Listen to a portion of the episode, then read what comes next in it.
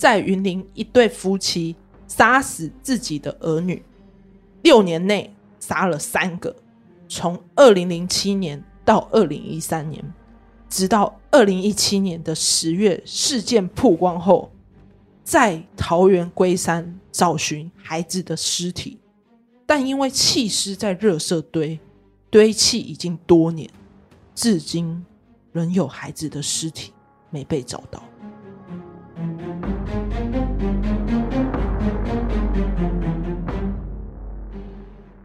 大家好，我们是假说，全台最不假的假说。我是 A 梦，我是阿宇。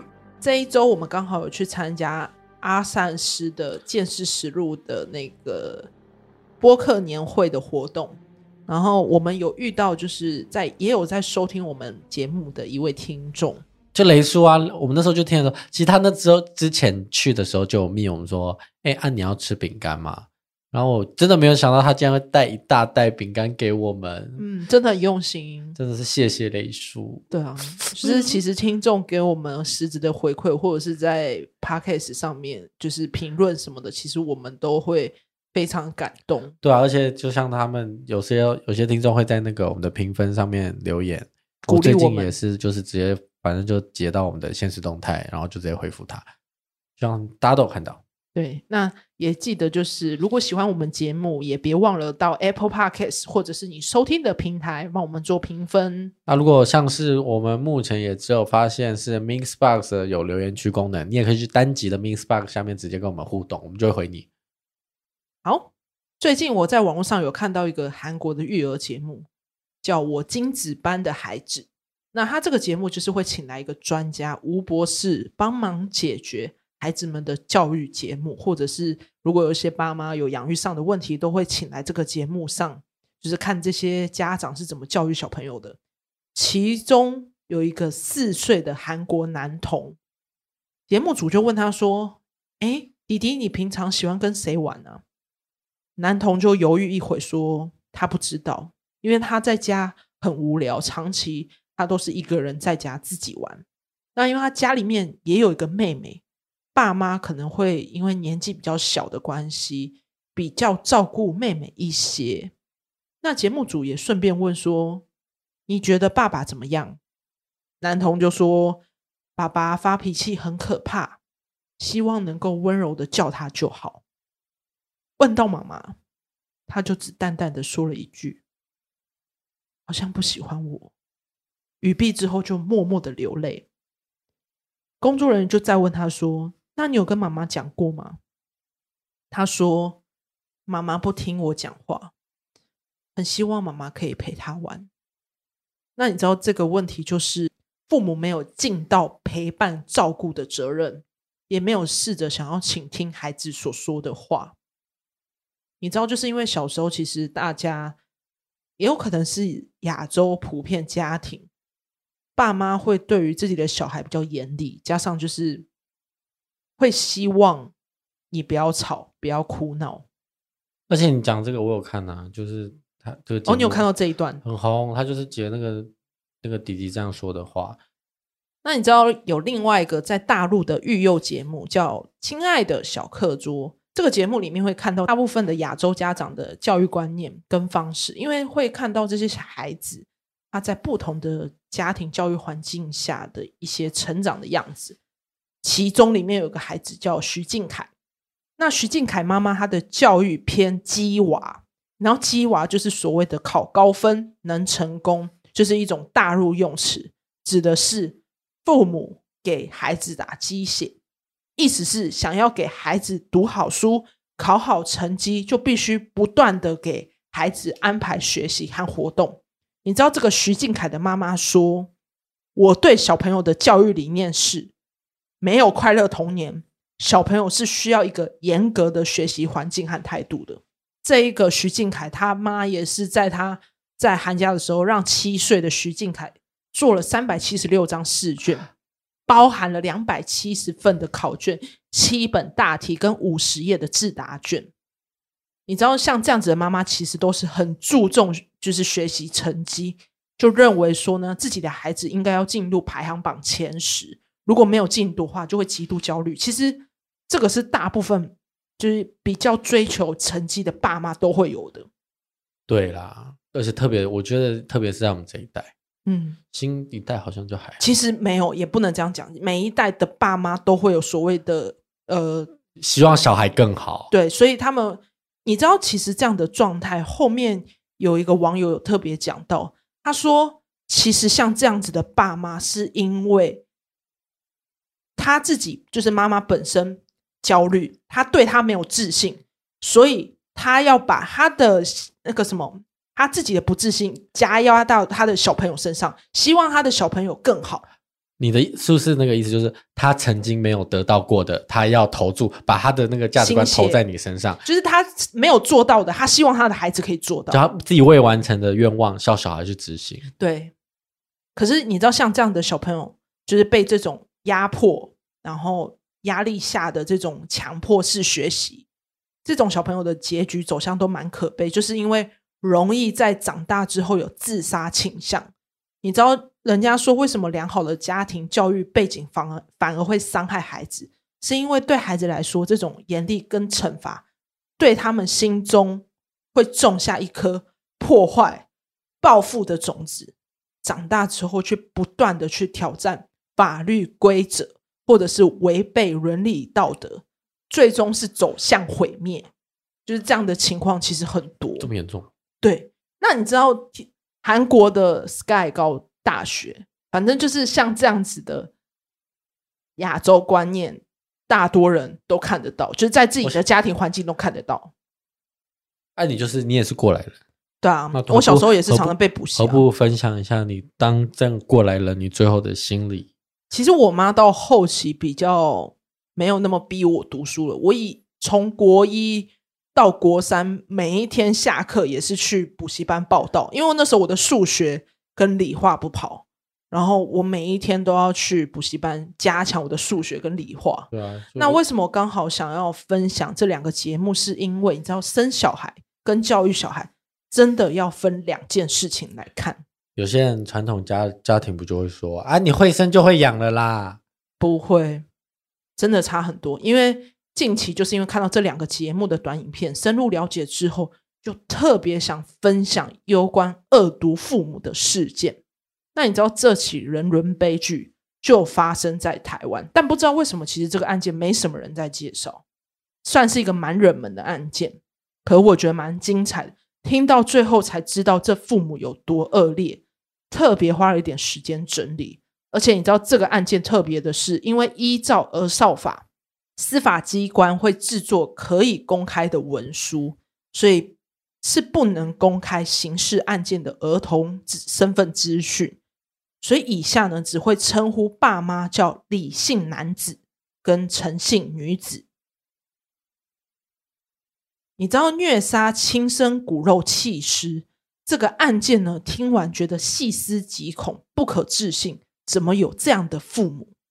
那你知道虐杀亲生骨肉弃尸这个案件，听完只觉得细思极恐、不可置信。怎么有这样的父母？为大家带来这起云林虐杀弃子案。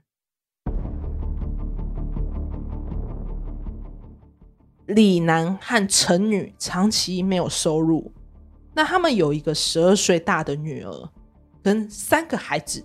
需要抚养，那因为两夫妻呢，在盗用亲友资料办信用卡盗刷，还伪造文书，因为这样子被通缉，后来被抓入狱。当社会局要协助安置家庭里面的孩子，才发现二儿子下落不明，没有报户口，可是有这个小孩子的资料在户政事务所。找寻是否有打过预防针的记录，因为我们出生不是都会打那个预防针吗？嗯，也没有，才发现这个二儿子是没有生活的痕迹，消失了。对，警方询问李楠说，他说因为没钱，所以把孩子送去教堂养，就是他把他丢去教堂了。但询问他老婆，老婆却说。哦，是在菜市场给了一个，给了一对善良夫妻送养。发现两夫妻说辞矛盾，在追问之下，陈女才说出真相。李楠呢是云林人，李楠的爸爸就是孩子们的阿公，是开汽修厂。李楠就在自家的汽修厂工作，但因为多年来李楠好吃懒做，还会酗酒，就算品性再差，阿公因为疼爱李楠，不会苛责他。主要是因为他们家曾经有个长子，在十六岁的时候就过世了。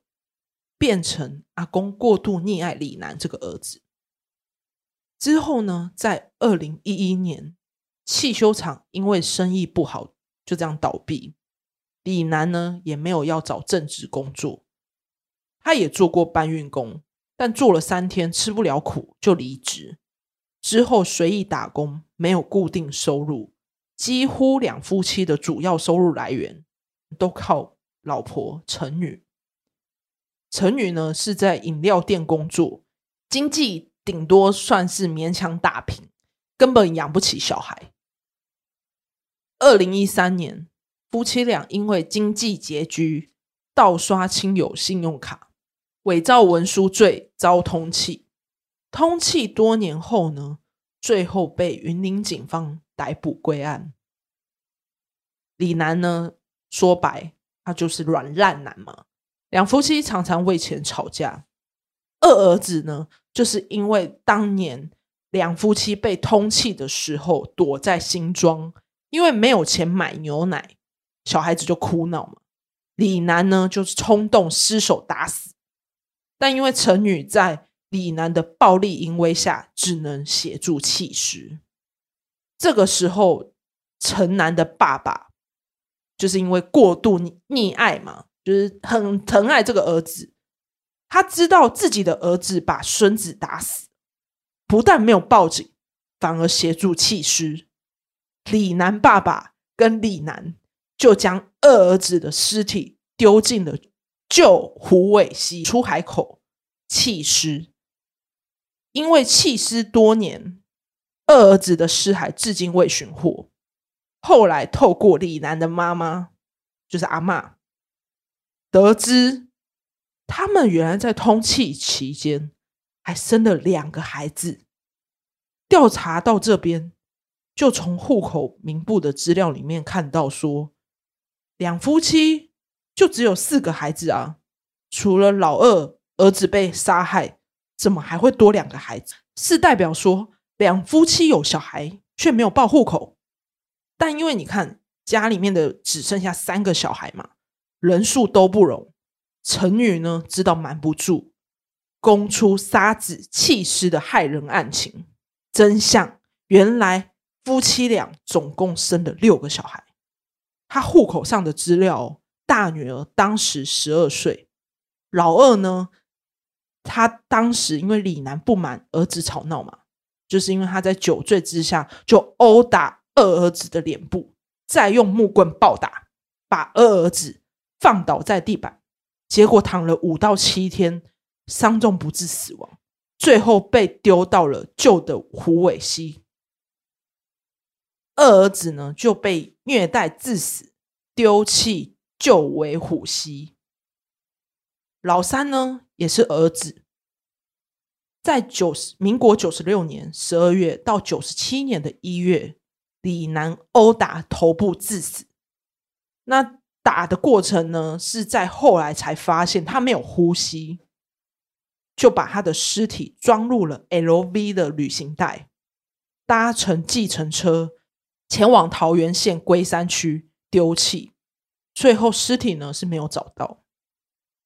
老四女儿呢，她在九十七年十月到九十七年十一月的时候，李楠在云林老家的时候，发现女儿突然没有呼吸。所以他就用了蓝色的毯子包覆尸体，埋在他们云林老家的后院。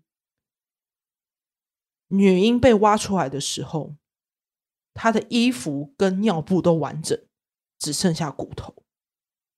那可以看到说，老三跟老四这两个的特征呢，都是满一岁的时候被弃尸。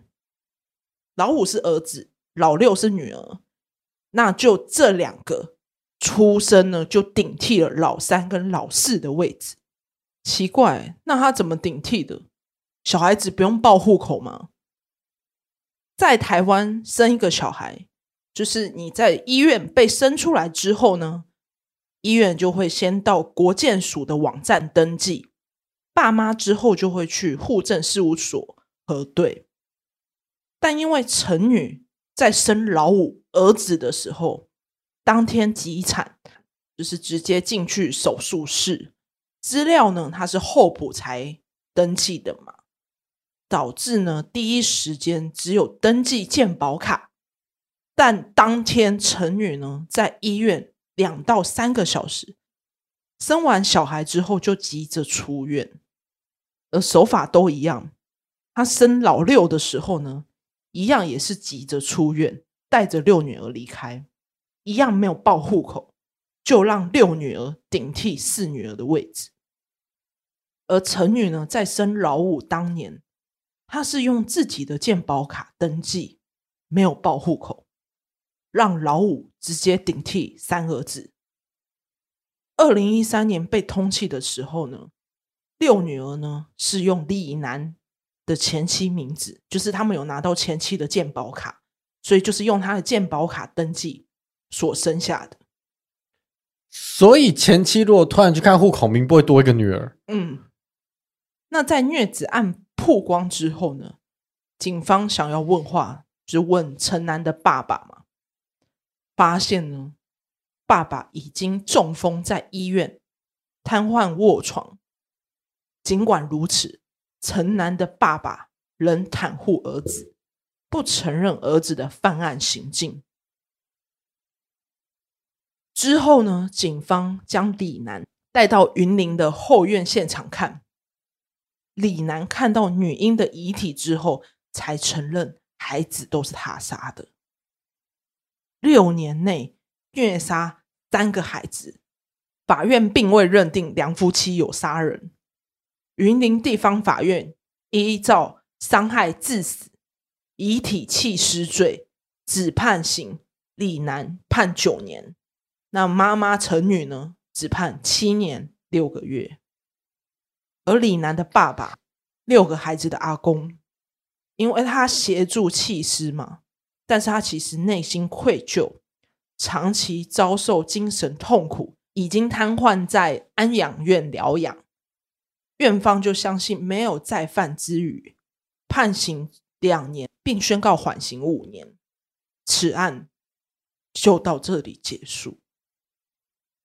你不觉得很神奇吗？这起案件就是他整个案情，我整个看下来，我觉得神奇的是，他原本家里面四个小孩，查到最后发现这两个小孩子的身份是被顶替的。觉得超扯，而且这些爸妈怎么忍心把小孩子不断的虐杀，一个换一个，非常残忍。而且那时候我在看一些新闻资料的时候，警方也有讲到说，这个爸爸也是非常狠心，杀一两个就已经很可怕，杀到三个，他完全不把人当人类尊重，我觉得他完全把他当动物。我觉得酒应该就是他也习惯了。而且他有酗酒的情况，对啊，感觉就是两个都还没有做做好成为家长的准备，会遇到这种突发状况，就是哎，且战且走，发生什么时候发生什么事就做什么，所以就会一而再再而三的犯。对，而且这个案件也可以看到说，在一个家长过度溺爱的情况下，你的孩子有多么的可怕。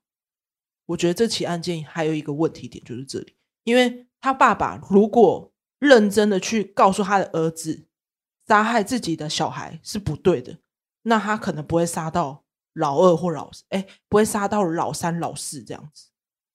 对啊，而且还协助弃尸嘛。对，非常的可怕。只能说，小孩子生出来，你就要对他负责，不要有这种心态，就好像生了他之后不需要，就随时可以把他丢弃这样。那你个人我很好奇，如果你有小孩，你会是穷养还是富养呢？当然是富养啊！哦，你会想要富养？我看我个人会偏向穷养。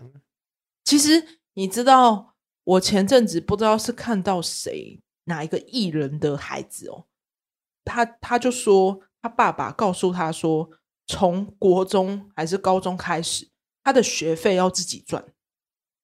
他就是用这样的方式，他爸爸已经是很成功的艺人了。可是他爸爸就是希望他的儿子要清楚，他自己的学费、生活费要自己处理。嗯，这种种应该也不算穷养吧，就是靠他自己独立。对啦，就是强迫他独立啦。那听众觉得小孩是要穷养还是富养呢？欢迎到 IG 跟我们分享。对啊，或者在这一集底下，这一集底下 Mixbox 留言也可以。好，那这集案件呢，就分享到这里。那记得订阅我们解压说的 IG D I P 点 T L K，或者是 F B 粉丝团解压说。那、啊、如果喜欢我们的节目的话，记得就是评分。对，就到各大平台 Apple Podcasts、Miss Bus，或者是你收听的平台，帮我们留言分享给喜欢听节目的朋友。那这一集就到这，我是阿宇，我是 A 梦，下期见，再见，拜拜，拜拜。